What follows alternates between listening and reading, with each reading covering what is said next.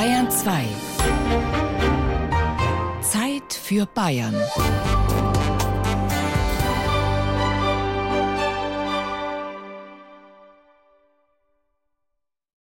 Ladies and gentlemen, I'd like to welcome you to Neuschwanstein Castle.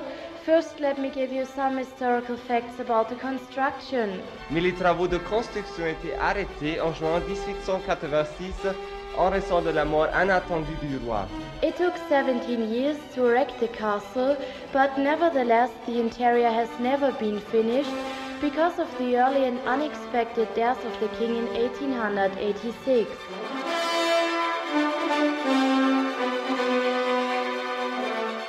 Neuschwanstein. Märchenschloss und Massenfetisch. Mythos und Vision. Crazy Castle und Hollywood-Kulisse.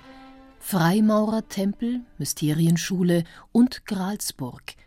Vielleicht auch ein vergessener Hort esoterischen Geheimwissens. Immerhin war König Ludwig II. Großmeister eines esoterischen Ordens, der im 13. Jahrhundert gegründeten Georgengesellschaft – als St. Georgs Ritterschaft avancierte sie später zum Hausritterorden der Wittelsbacher. Wie dem auch sei, Neuschwanstein ist in jedem Fall ein Bauwerk und Kulturdenkmal, das die Menschen magisch anzieht. Und selber sind wir auch große Verehrer vom König Ludwig und darum muss man her, da wo der König Ludwig daheim ist. Der Mythos Ludwig gell, ist auf jeden Fall da, der ist vorhanden. Als Bayer sollte man da einmal hinschauen, wo die Urstätte ist von Bayern, oder? Und die Kinder interessiert natürlich hauptsächlich der Vergleich zum Disneyland. Das echte Neuschwanstein ist schöner. Peaceful place. That's for one man with one imagination. Oh, I'm Lorraine Krug and I'm from Dallas, Texas, and we just come here because we love this is like our eighth time here. Traumhaft, wie Märchen. Glücksritter in Königsblau. Von allen Seiten strömen sie zum Märchenschloss und erliegen der Faszination des Rätselhaften. Keiner weiß das besser als Julius Desing. 30 Jahre lang hat er als Kastellan im Schloss gewohnt. Das ist das, was hier das Ganze jetzt am Leben erhält. Dieses Ungewisse, hat man ihn oder hat man ihn nicht? Das ist das, was die Leute hierher treibt und das anschauen wollen. Wäre König Ludwig im Bett gestorben, wie jeder vernünftige Mensch, dann wären wir heute ein Schloss unter vielen und niemals dieses Spitzenprodukt der Romantik in Deutschland.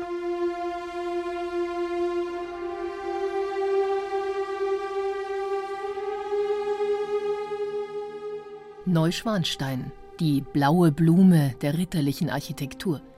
Spiegel der Seele eines einsamen Monarchen. Ein Schloss so verträumt wie der stille Schwansee und so majestätisch wie der tiefgründige Alpsee zu seinen Füßen. Schneeweiß, wenn die Sonne strahlt, leichenblass, wenn der Föhn zusammenbricht, im Frühjahr ein ätherisches Gebilde unter den lichtblauen Schultern des Säuling, ein ruheloser Publikumsmagnet im Sommer, eine leuchtende Perle im bunten Herbstwald und ein melancholischer Elfenbeinturm im Winter, fahl und eisig wie Gletschermilch. Zu jeder Jahreszeit entfaltet das Schloss seine Wirkung.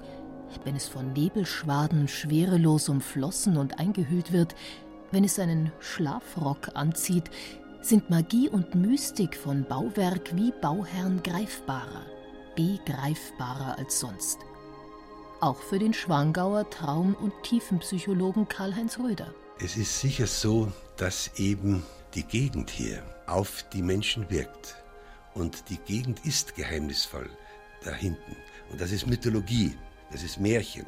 Und hier sind immer noch Urbilder, Archetypen am Werk. Das unterstreicht auch die Sage vom Bildnis des Königs in den Felsen am Tegelberg. Der ehemalige Schwangauer Kurdirektor Georg Grieser bekam sie von seiner Großmutter überliefert. Sie hat mir genau erzählt, ja, das ist links vom Schloss in diesen Felsen. Als Kind hat man natürlich die Fantasie gehabt und hat es dann wirklich gesehen. Und letzten Endes hat sich ja das Ganze dann auch in einem Lied niedergeschlagen. Am Tegelberg ist er zur Ruhe gegangen. Und viele Bilder ruhen an diesen Bergen. Als wären sie der beiden Edlen wacht. Mit den beiden Edlen meinte man seine Mutter, von der ja auch ein Felsen zu sehen ist, ein Marienfelsen, und ihn. Sagenumwoben ist auch die Pöllertschlucht unterhalb von Neuschwanstein. Durch die wildromantische Felsenge führt der wohl schönste Aufstieg zum Schloss, auf historischen Spuren. Als der König von der Staatskommission aus München entmündigt und festgenommen wurde, eilte ihm die Schwangauer Bevölkerung durch die Pöllertschlucht zur Hilfe. Pöllert kommt von Bellert, Bellen. Tosend schießt das wilde Bergwasser aus der Schlucht heraus zur historischen Schwangauer Gipsmühle. Wer es nicht weiß, würde nie vermuten, dass genau auf den senkrechten Felswänden am Eingang zur Schlucht das Schloss thront. Auch den Geologen Peter Nasemann fasziniert dieser Ort am Fuße von Neuschwanstein. Wenn man an die Gipsmühle kommt, hat man auf einem Meter den Übergang vom Vorland ins Hochgebirge. Hier ist morphologisch der Rand des Gebirges. Gibt es also in den Alpen ganz, ganz, ganz, ganz wenige Plätze, wo es tatsächlich der abrupte Übergang ist. Mit einem einzigen Schritt gelangt man hier vom Alpenvorland ins Hochgebirge und vielleicht in eine andere Welt. Für Geomanten wie Maja Pogatschnik ist die Pöllertschlucht ein Paradies. Sie gehen mit dem Herzen durch die Landschaft, um die Kräfte der Erde zu fühlen, ist die Geomantie doch die Weissagung der Erde. Also da strömt auch die ganze Energie von oben nach unten ganz stark. Und vielleicht haben Sie selbst gespürt, wie man sich da manchmal so richtig dagegen stemmen muss. Ja, dass man kommt schwer voran. Also es ist eher schwere Energie hier. Die Kraft, die von oben kommt, wird eingefangen, über den Stein konzentriert und als Energie darunter liegend strahlenförmig an die Erde weitergegeben. Nicht nur für Geomanten und Pendler, auch für Routengänger wie Josef Schweinberger ist die Pöllertschlucht ein alter Kultplatz und ein Ort der Kraft. Der Bauingenieur aus Unterdießen beschäftigt sich schon seit langem mit Informationsenergetik und hat die Pöllertschlucht aus energetischer Sicht analysiert. Nach Bovis-Einheiten. Diese radiästhetische Maßeinheit wurde Anfang des 20. Jahrhunderts von dem französischen Physiker und Arzt Alfred Bovis geschaffen – Sie dient bis heute als Biometer, um die Erdstrahlen von bestimmten Orten und Plätzen zu messen, erklärt Josef Schweinberger. So eine Durchschnittsenergie unter 6000 ist für den Körper auf lange Zeit einfach degenerativ. Und die Energie so ab 7000 geht es an die Vitalität, ist eine regenerative, kraftaufbauende Energie. Wir haben jetzt also hier in dieser Schlucht eine Energie, ab 7000 und die an bestimmten Stellen sogar den Wert von ca. 50.000 Bovis erreicht. Also man kann hier diese Schlucht auch als Krafttankstelle sehen. Also es gibt viele Sagen, wo in wilde Schluchten negative Energie reingebannt wurde. Das war die Aufgabe der Kapuziner. Und die hat man dann auf wilde Berggipfel oder eben in wilde Schluchten reingebannt. So die Allgäuer Sagenerzählerin und Geomantin Ulrike Eicher. Sie kennt auch die Sage vom Schatz auf dem Schwanstein. Ein seltsames Paar fühlte sich von dieser alten Ruine angezogen und zog dort hinein. Es war ein Mönch, der hat in seinem Kloster die Kasse gestohlen. Und eine Frau hat sich ihm angeschlossen, von der man nichts wusste und so lebten die beiden dort oben für gewisse Zeit. Doch das schlechte Gewissen, das bleibt. Der Mönch war so verzweifelt, dass er eines Nachts sich an die Pöllertschlucht stellte und sich hinabstürzte. Die Frau blieb einsam im Gemäuer für einige Zeit. Und dann sprang auch sie hinab in die tosende Schlucht, in den Tod. Ein Gewitter brach auf, die Erde öffnete sich und der Schatz in einer Truhe wurde von der Erde verschlungen.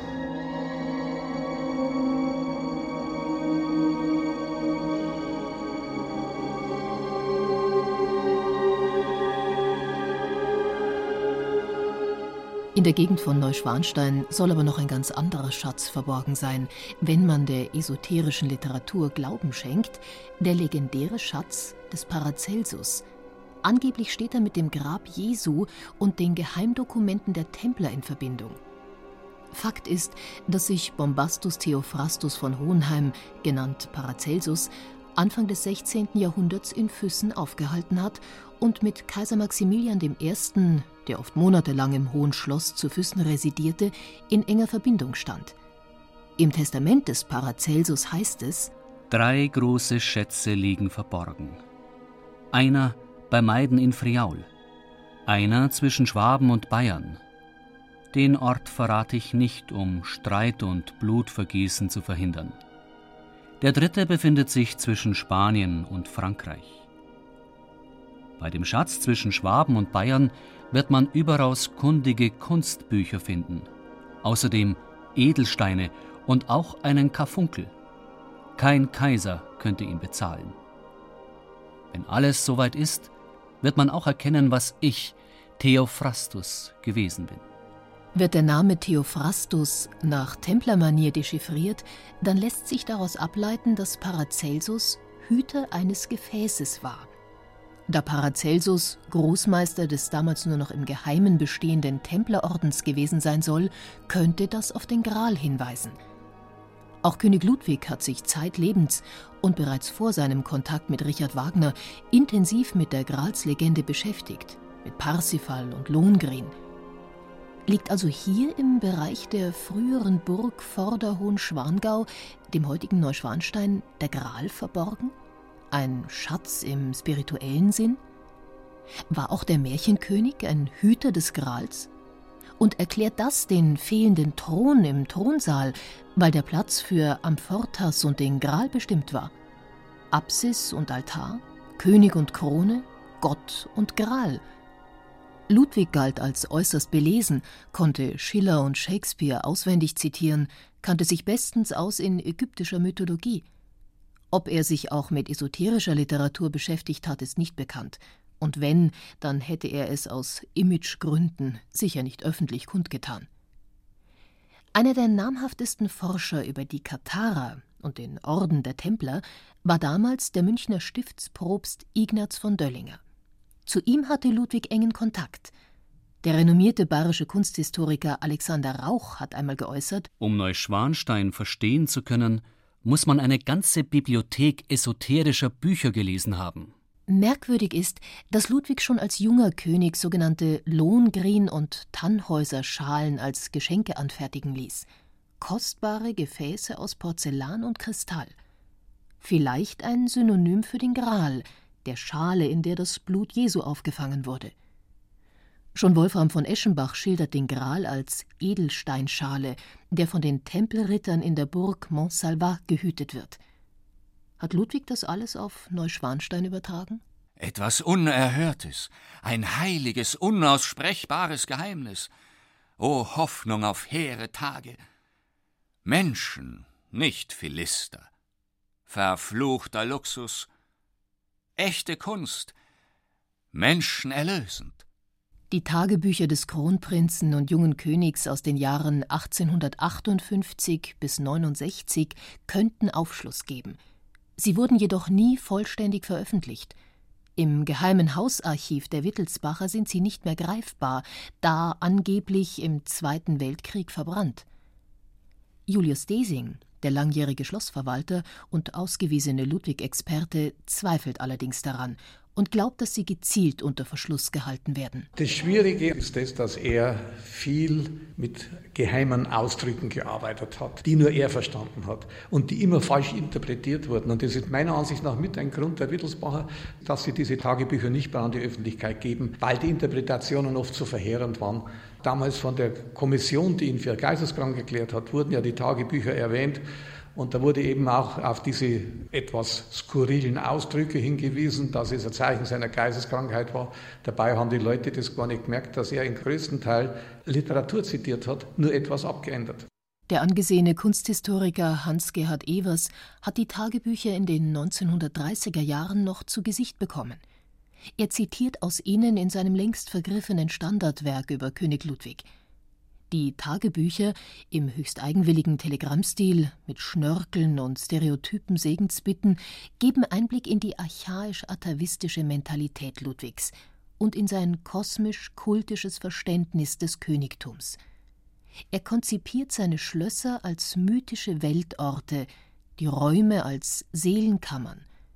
Ludwig versteht Architektur als kosmologisches Ordnungssystem – und empfindet Raum und Zeit als zyklische Wiederholung, als rituelles Intervall. Architektur ist für ihn Selbstdarstellung des reinen Königtums. In diesem Sinn ist Neuschwanstein auch keine Wohnarchitektur und erfüllt nur menschenleer seine Funktion. Schon eher ist das Schloss ein abstrakter Theaterbau für nur einen Zuschauer, den König. Mit Lohengrin, dem Schwanenritter, hat sich Ludwig regelrecht identifiziert. Das weiß auch Georg Grieser und erinnert an eine skurrile Episode im November 1869. Einer seiner engsten Freunde war damals Paul von Taxis, der gut singen konnte. Und der musste sich einmal als Lohengrin verkleiden. Man hat einen großen Kahn ausgestattet, einen künstlichen Schwan gebaut und mittels eines Seilzuges konnte dann dieser Nachen mit dem Lohengrin an das Ufer des Alpsees herangezogen werden. Und hinter dem Busch, damit man sie nicht sah, hinter dem Gebüsch, da waren Musiker des Infanterieregimentes aus Kempen und die mussten Szenen aus Lohengrin spielen.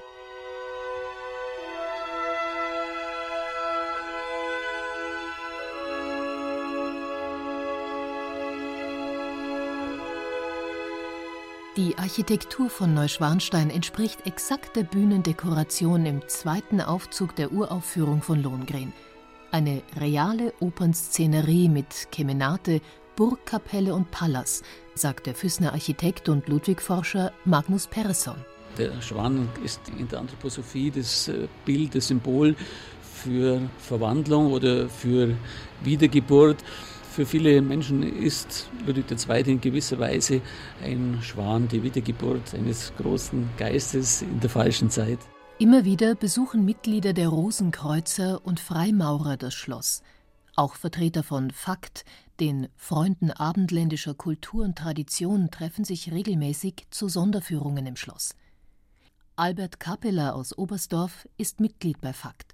Er verrät, was die Freunde abendländischer Kultur und Tradition so an König Ludwig fasziniert. Er war ein Mystiker, der das dann auch leben wollte. Ich meine, das sieht man ja dann auch an seinen Nachtfahrten, die er getätigt hat, zum Teil mit künstlichem Schnee, mit Schimmeln. Da ist gedanklich die Verbindung da vom ägyptischen Sonnenwagen, der über den Himmel gezogen wird. Es sind die keltischen Pferde, die den Sonnenwagen ziehen und dann natürlich der Schwan, Symbol zur Unterwelt. Bei den Kelten haben auch zum Teil dann die Schwäne den Sonnenwagen hinübergezogen oder wie dann bei Lohengrin. Und der Schwan ist der Nekromant. Der Schwan befragt die Toten und der Schwan immer in der Verbindung mit dem Wasser, übers Wasser gehen, ein neues Leben anzufangen, in eine andere Welt einzutauchen und zum anderen der Initiationsschlaf. Ein König musste ja liegend drei Tage abgeschottet sein und wurde auch eingewiesen und musste sich darauf vorbereiten, auf das, was auf ihn zukommt. Das ist eine Anderwelt. Dieser sogenannte Tempelschlaf geht auf die altägyptische Kultur zurück. Er war ein Initiationsritus für Priester und Pharaonen und wohl auch Ludwig bekannt, vermutet Magnus Peresson. Man weiß, dass Maximilian II., also der Vater Ludwigs II., in der Residenz in München ein sogenanntes Sanktuarium hat einrichten lassen. Einen Raum, für den nur er einen Schlüssel hatte, der also für niemand zugänglich war. Ein Raum, der mit schwarzem Samt ausgekleidet war. Es waren Büsten von Philosophen dort. Es war also ein Raum der Versenkung für den König. Und man weiß, dass er einen Sarkophag aus Marmor anfertigen und in diesem Raum aufstellen ließ. Es hat Kreise gegeben, die den Todesschlaf geübt haben, wie das bei den Pharaonen in den Pyramiden üblich war. Und Ludwig II. hat natürlich, auch wenn dieser Raum, wie gesagt, nicht zugänglich war, davon etwas mitbekommen. Also der Tod hat bei ihm eine große Rolle gespielt. Todesmystik und spirituelle Kommunikation mit anderen Welten. Nur wenige Tage nach dem Tod des Vaters, im März 1864, notiert Ludwig in sein Tagebuch: Am Josefstag 1864 nach Tisch in die oberen Zimmer des Vaters. Sanktuarium. Wachsen des Königsgefühls. Diese Nacht Beginn der hehren Weihe auf des Thrones gotterfüllter Höhe. Symbol der Vereinigung der heilig idealen Liebe mit der Majestät, dem Strahlen der Krone, dem Geist der Poesie und der absoluten Monarchie. Von nun an ist der Lebenszweck Vereinigung der Idealität mit der Wirklichkeit. Ohne Ideal bleibt die Realität ein träger oder toter Körper. Ohne Realität schwebt das Ideal in der Luft, ist ein Scheinideal. Nachts Vereinigung des Ideals mit der notwendigen Wirklichkeit im Schwur vor dem Thronhimmel des königlichen Bettes. Völlige Erhebung nach dreimal drei in Heiligung hingebrachten Tagen und Nächten, die königlichen Stufentage. Daraus wird Überwindungsstärke, wie sie nur Königen und Helden zuteil werden kann. Fürchtet Gott, ehret den König. Das klingt kryptisch und durchaus nach Initiation und Gralstradition. Rosenkreuzer, Freimaurer und Faktleute verstehen sich alle in gewisser Weise als legitime Nachfolger der Tempelritter. Dass in Neuschwanstein an mehreren Stellen Freimaurersymbole angebracht sind, ist ein offenes Geheimnis. Ludwig war Mitglied einer Freimaurerloge. Für Julius Desing steht es fest. Es war eine Münchner Loge, in der auch sein Onkel Luitpold, sein späterer Prinzregent, Mitglied war. Ob er jemals an Sitzungen bei denen teilgenommen hat, ist nicht hervorgegangen, aber es war fast logisch, dass die Mitglieder des Königshaus der Freimaurerloge angehört haben. Das hat damals zum guten Ton gehört, wenn man auch nicht aktiv tätig war. Und er war ja nicht nur dem Freimaurer nahe gestanden, er war auch sehr mit den Rosenkreuzern. Da hat er also große Kenntnisse gehabt. Ich habe mal eine Gruppe Rosenkreuzer geführt im Schloss drin und die sind also buchstäblich andächtig durch die Räume gegangen und haben immer wieder Symbole von ihren eigenen Anschauungen gefunden, wo sie gesagt haben, der war ein Adept, hundertprozentig, der wusste Bescheid. Er war wahrscheinlich niemals ausübend, aber er hat immer die Literatur studiert und das hat ihn interessiert. Ne? Symbole der Freimaurer finden sich zum Beispiel im vierten Stock des Palas und über dem Zugang zu des Königs alter Wohnung im Torbau, die kein normaler Besucher zu sehen bekommt. Wenn überhaupt, dann ist diese alte Königswohnung ein mystischer Ort, meint Rudolf Reiser.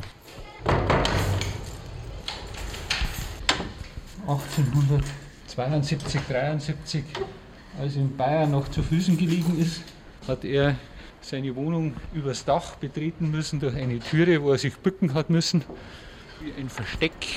Wir gehen jetzt übers Dach. Auch der König hat damals, wenn er in seine Wohnung gegangen ist, übers Dach gehen müssen. Es hat kein Treppenhaus gegeben dazu.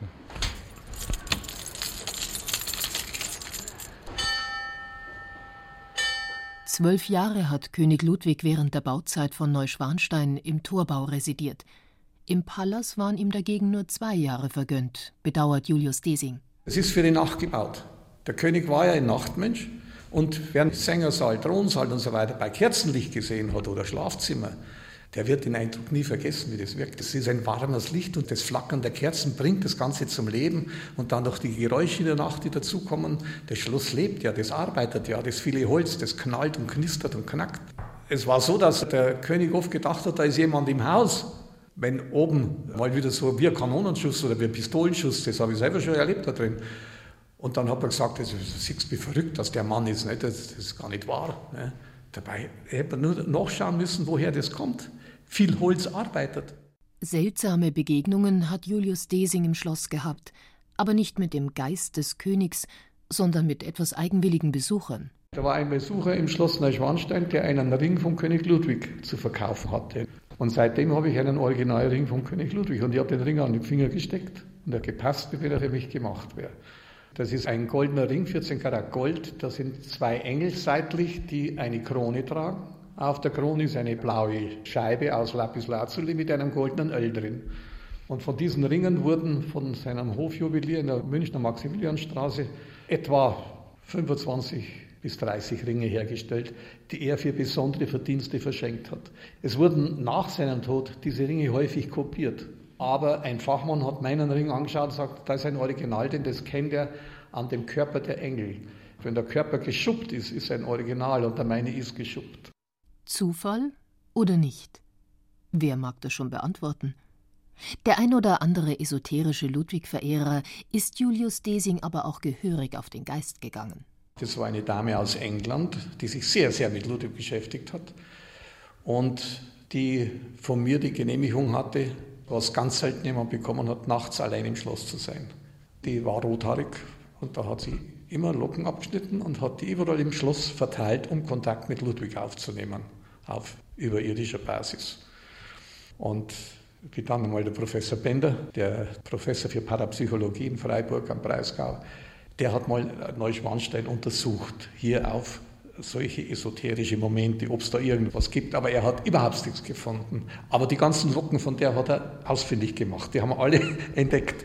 Nicht einmal beim Schloss Reinigen hat man die, so hat die versteckt, aber der Bender hat sie alle gefunden. Immer wieder interessieren sich Parapsychologen für Schloss Neuschwanstein.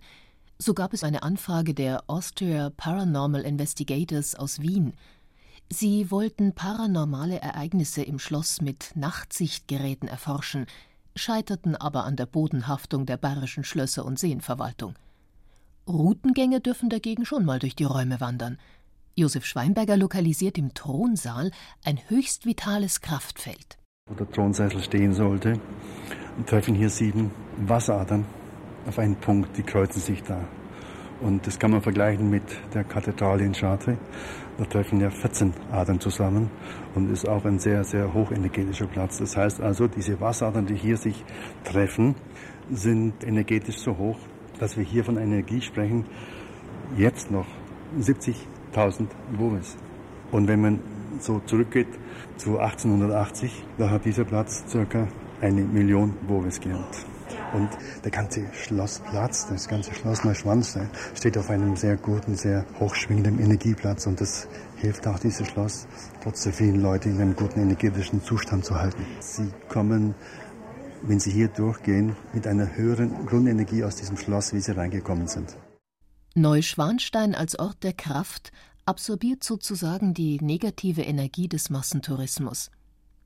Ein Platz zum Träumen ist aus energetischer Sicht auch die Grotte in Schloss Neuschwanstein. Das ist Natur pur. Es ist der stärkste energetische Platz im Schloss. Der hat, um das zu vergleichen, heute noch 800.000 Bovis. Das war wirklich ein Platz zum Träumen. Ein sehr guter Platz, um zu regenerieren, um aufzutanken, um auch nachts mal auf Reisen zu gehen der Märchenkönig auf Astralreise? In Ludwigs Privatkapelle neben dem Schlafzimmer verdoppelt sich nach Bovis die Energie. Auch der Füßner Routengänger Klaus Christmann ortet hier aussagekräftige Schwingungen. Wenn ich jetzt in einem Meter Abstand um das Bett gehe, kann ich die für die Gesundheit positiven Energien, die ich am Thronplatz festgestellt habe, oder im Sängersaal auf der Bühne, die kann ich hier an diesem Bett nicht feststellen. Normale Sterbliche sollen sich davon fernhalten, sollen dann nicht diesen Ort, wo das Bett steht, also nicht betreten. Das ist eine richtige Tabuzone. So wichtig König Ludwig die christlich-ritterliche Ethik war, so kritisch stand er der Amtskirche und römischen Kurie gegenüber – das zeigt sich schon im Thronsaal, sagt Schlossverwalter Rudolf Reiser. Die Apsis des Thronsaales, die zeigt ja oben Christus mit der Mutter Maria und Johannes den Täufer. Der Johannes der Täufer ist auch ein Hinweis auf die Freimaurer, weil das der Patron der Freimaurer ist. Und darunter hat er heilig gesprochene Könige sich malen lassen, darunter auch seinen Namenspatron, den Ludwig von Frankreich.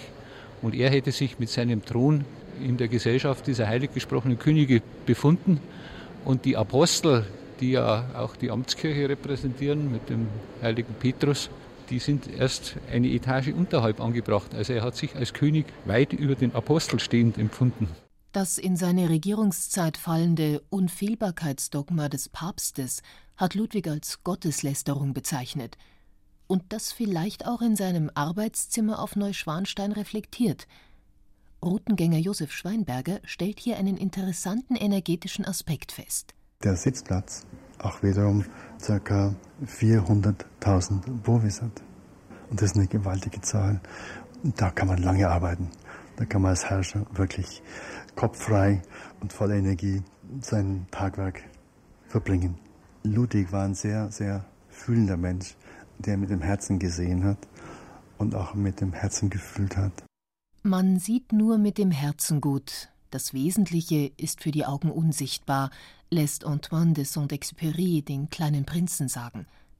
Der große König würde vielleicht hinzufügen, dass man auch mit dem Herzen gut hören kann. Im Sängersaal auf Schloss Neuschwanstein.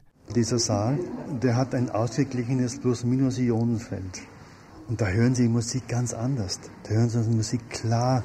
Das ist ein Traum. Die fühlen inspiriert, die gehen nach Hause, als ob sie an einer Heilungssitzung teilgenommen hätten. Weil Musik ist Heilung. Und in dieser Klarheit kann man sich eigentlich gar nicht schöner wünschen.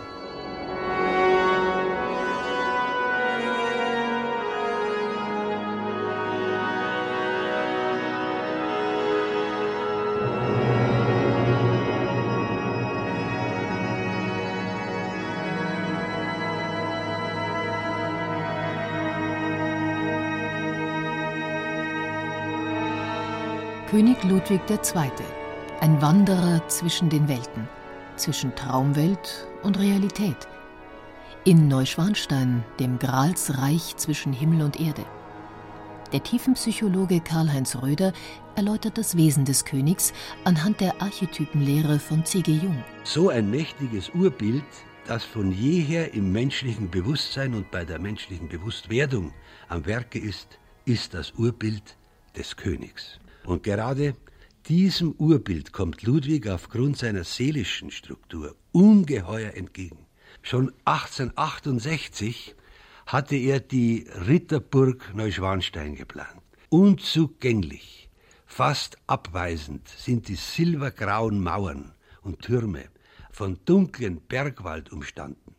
Man muss oben gewesen sein, im Herbst vielleicht, wenn tiefe Nebel aus der Pöllatschlucht heraufkriechen und das Gemäuer umschleichen wie Gespenster, dann spürt man die Wirkung, die Faszination, die von dieser Burg ausgeht.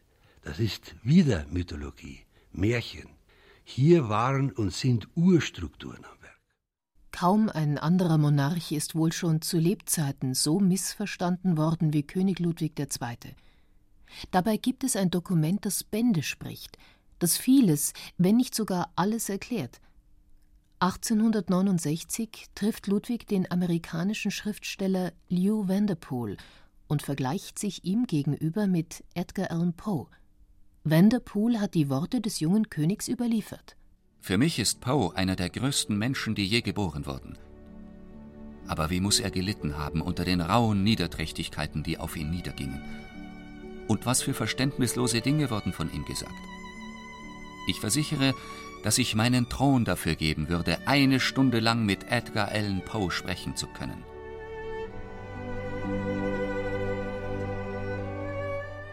Ich glaube, dass eine bestimmte Ähnlichkeit zwischen Poes Natur und der meinen besteht. Poe hatte sowohl Genie wie Persönlichkeit. Mir fehlt beides. Er hatte ferner so viel Kraft und Zähigkeit, dass er bei aller Empfindsamkeit imstande war, der Welt Trotz zu bieten – auch das ist mir versagt. Jede Berührung mit der Welt verletzt mich. Meine Natur ist, ganz wie die Poes, von einer übermäßigen und unbegreiflichen Empfindlichkeit. Beleidigungen verletzen mich so tief, dass sie mich entwaffnen. Sie drücken mich zu Boden und sicherlich werden sie mich eines Tages vernichten. Ein scharfer Blick kann mich stundenlang bedrücken, ein abfälliger Zeitungsartikel macht mich unsäglich elend.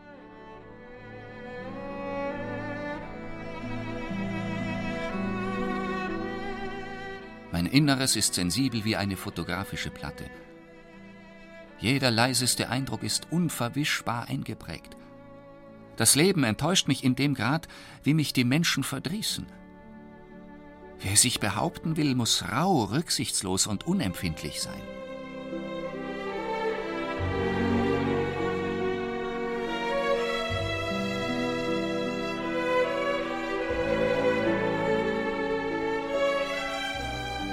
Meine Kindheit war eine Kette demütigender Peinigungen.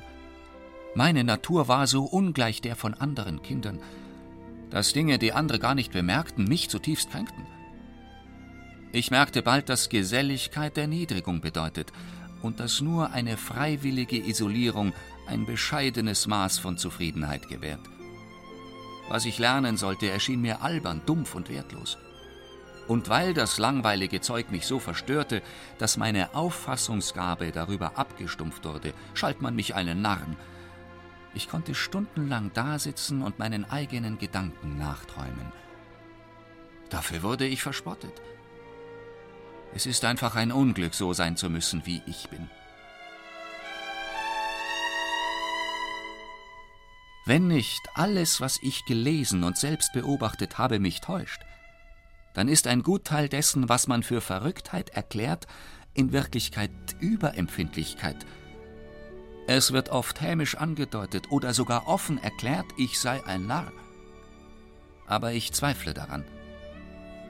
Ein wirklich Verrückter ist in der Regel die einzige Person, die ihre Verrücktheit nicht erkennt – ich glaube aber, dass ich mich ganz ruhig und vernünftig betrachten kann.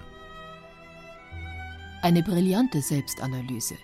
Sie zeigt im Kindesalter einen Menschen mit leicht autistischen Zügen und später eine, wie man heute sagen würde, Borderline-Persönlichkeit. Keinen geisteskranken König, höchstens einen Seelengestörten.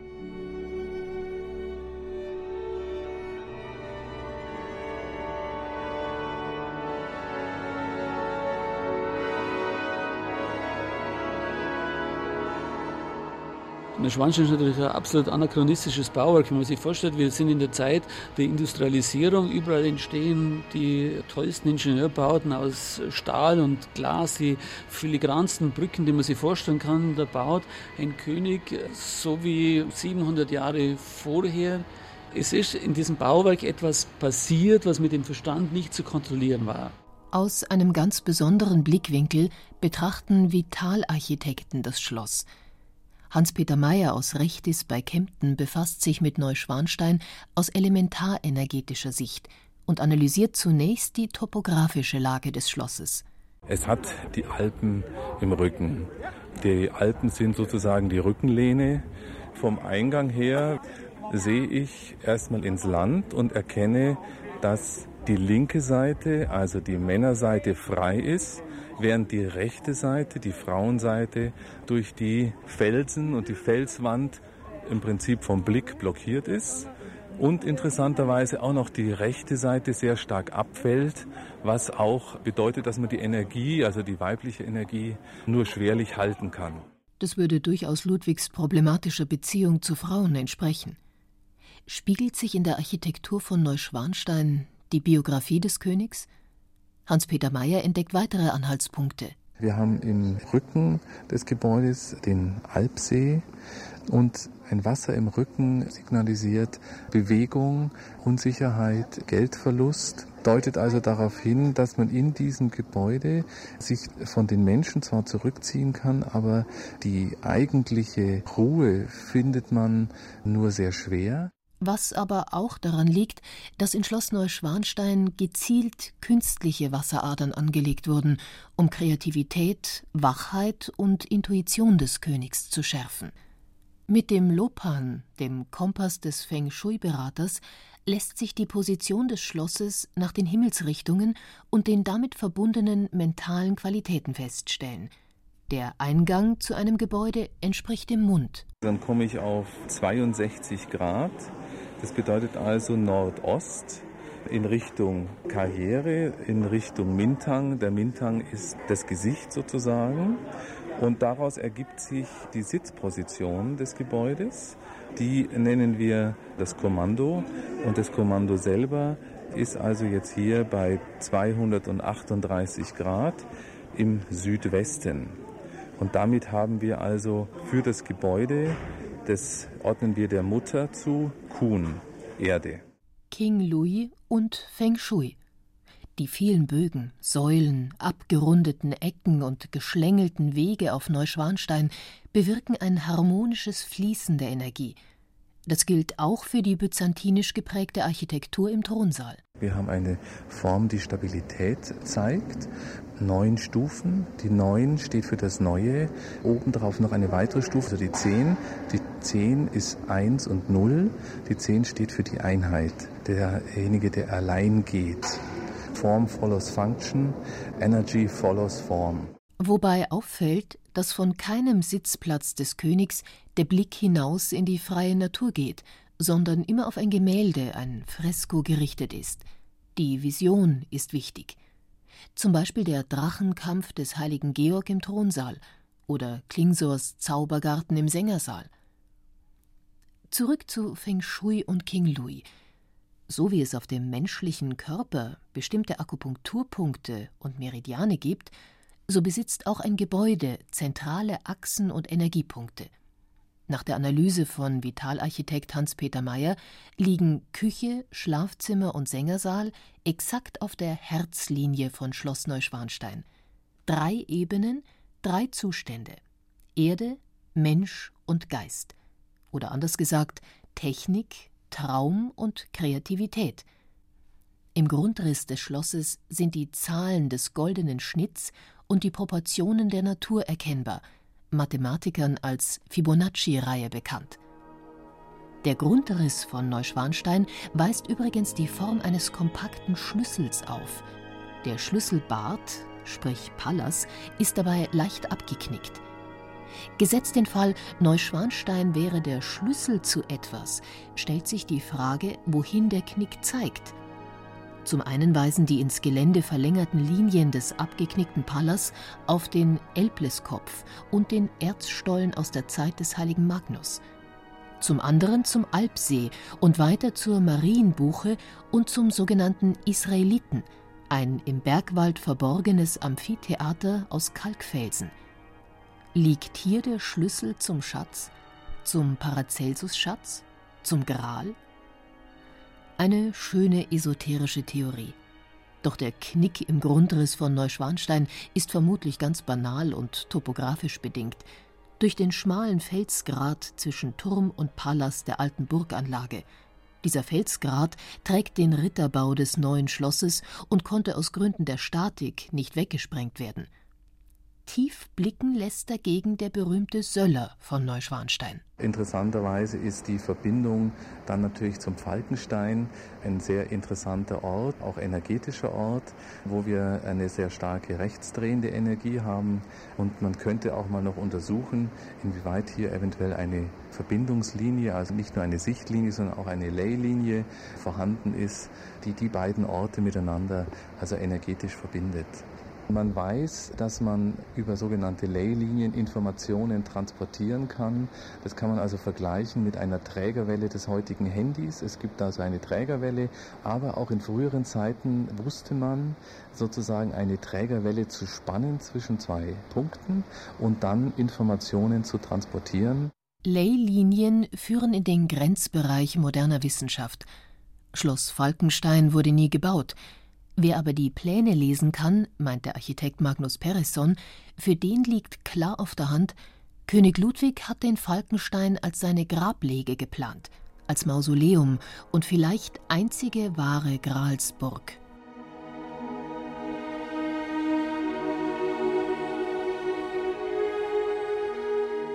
Die beiden letzten Planer, Max Schulze aus Regensburg und auch Julius Hoffmann, haben genau gewusst, was der König wollte. Einen großen Raum, das sogenannte Schlafzimmer, mit einer Länge von 22 Metern, einer Höhe von 14 Metern. Das heißt, dieses sogenannte Schlafzimmer hätte den Thronsaal hier in Neuschwanstein aufnehmen können. Wer den Raum also aufgrund der Pläne studiert, sieht, dass er sakralen Charakter hat, dass er einer Kirche ähnelt und dass das sogenannte Bett des Königs aussieht wie der Altar in der frühchristlichen Kirche. Und das Bett ein großer Steinblock. Ein Bett, auf dem kein Lebender hätte schlafen können. Das ist eine Stätte für den letzten Schlaf. Könnte man doch nur den König befragen, um eine Antwort auf alle offenen Fragen zu finden. Julius Desing hat es getan und erlaubt die Abschrift in dieser Sendung erstmals zu veröffentlichen – die Seance, um mit dem Geist des toten Königs in Verbindung zu treten, fand 1997 in der Grotte von Schloss Linderhof statt. Ein sehr angesehener Mann, der Kontakt zum Jenseits herstellen kann und der auch schon für die Polizei tätig war, wenn man Mordopfer oder sowas nicht gefunden hat, aber sich an ihn gewandt hat, der konnte manchmal, nicht immer, aber manchmal feststellen, wo die Opfer liegen. Und der hat sich einmal an mich gewandt, der möchte mit mir eine Sitzung machen, um Kontakt mit Ludwig II herzustellen. Dann haben wir eine einstündige Session gehabt. Und wir haben auch tatsächlich nach seinen Angaben über das Medium Kontakt mit Ludwig II gehabt haben eine Stunde uns mit ihm unterhalten. Ich, Ludwig Aljoscha, grüße euch. Ich weiß, warum ihr hier seid. um meinen Wunsch zu erfüllen zur Klärung meines Andenkens. Ich war umgeben von Lüge, von Gemeinheit, von Unterdrückung des Rechts, des Lichts, und letztendlich habe ich selbst an das Licht nicht mehr geglaubt, weil es mir nur mit dem Mantel der Falschheit präsentiert wurde. Als der Tag gekommen war, da man mich abgeführt hat wie einen Verbrecher, da war für mich die Zeit abgelaufen und dem, was dann geschah, konnte ich nicht gegensteuern. Es hat mich entehrt, entmachtet, entkräftet. Und an jenem Tag geschah etwas, das verschlossen ist in Schränken, in Büchern, in Schriften und zuletzt in einem Tresor. Ludwig heißt im Jenseits Aljoscha, kleine Alexander. Ich durfte über die Fragen stellen, die hat er weitergeleitet. Übers Medium kam dann eine Antwort wie ein Wasserfall. Und das war das Frappierende. Die hat gesprochen ohne Punkt, ohne Komma, wie ein Wasserfall. Ein normaler Mensch kann nicht so sprechen.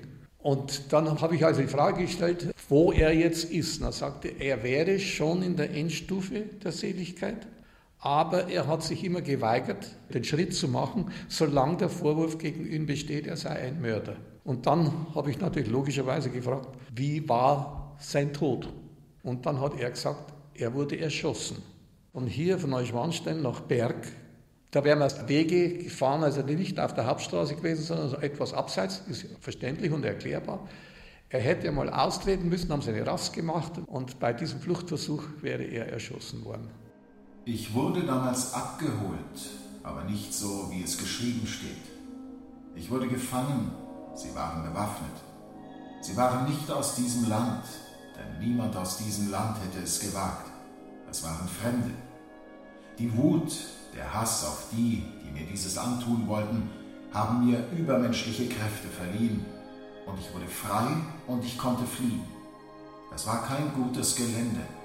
Eine Seite fiel steil ab, es ging in eine Schlucht.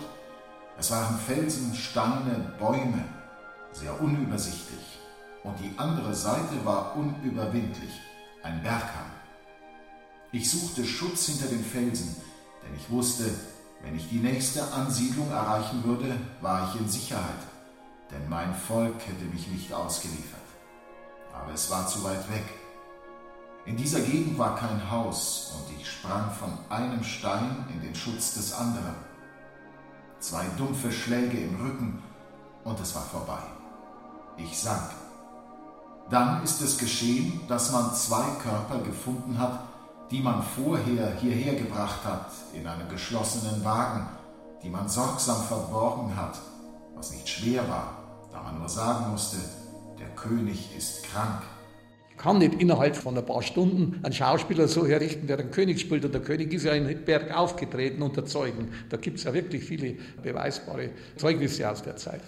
Das Medium, die hat Ausdrücke gebraucht, die zu der Zeit König Ludwigs noch nicht üblich waren.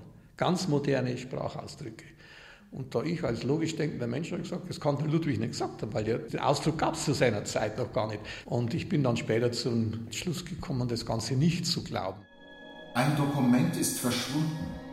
In dem Schriftstück werden mir zwei schwere Schusswunden im Rücken bescheinigt. Diese Feststellung musste von dem Arzt, der mich als erster untersucht hat, widerrufen werden. Das Gutachten ist noch unter Verschluss, doch die, die dieses Dokument besitzen, werden den Mut haben, dieses Dokument zu präsentieren.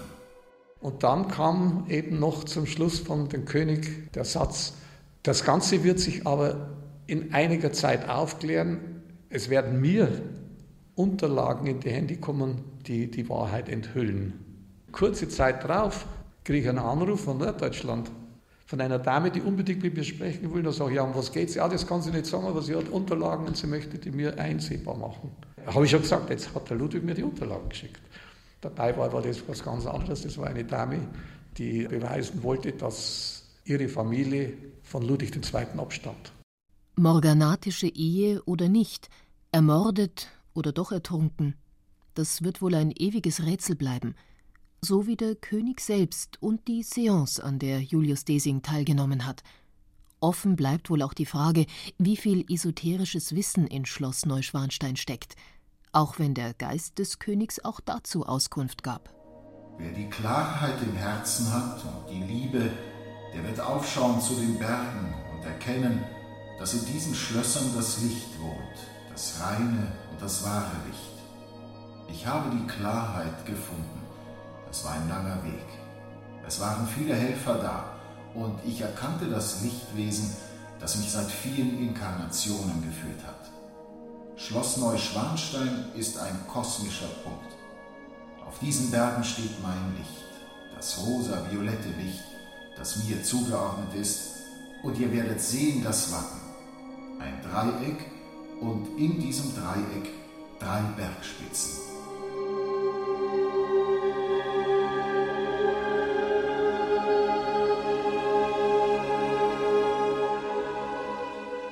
Ist das ein esoterisches Vermächtnis des Märchenkönigs? Eine magische Fiktion des alten Königs aus dem Jenseits? Oder nur ein gut gemachter spiritueller Fake? Lassen wir zum Schluss lieber nochmal den jungen König zu Wort kommen, und zwar so, wie er sich im Diesseits und nachweislich dem amerikanischen Schriftsteller Leo Vanderpool gegenüber geäußert hat. Ich bin einfach anders gestimmt als die Mehrheit meiner Mitmenschen. Gesellschaft ist mir entsetzlich und ich halte mich ihr fern. Frauen machen mir den Hof, aber ich gehe ihnen aus dem Wege. Und so muss ich es leiden, dass ich verlacht, verachtet und verleumdet werde. Man nennt mich einen Narren. Wird Gott, wenn er mich einst zu sich ruft, mich ebenso nennen? Wenn Ihnen dieser Podcast gefallen hat, dann gefällt Ihnen vielleicht auch Mythos Bayern. BR-Historiker Gerald Huber nimmt Sie mit zu Personen und Objekten aus tausend Jahren bayerischer Geschichte. Alle Folgen von Mythos Bayern gibt es unter bayern2.de slash podcast und überall, wo es Podcasts gibt.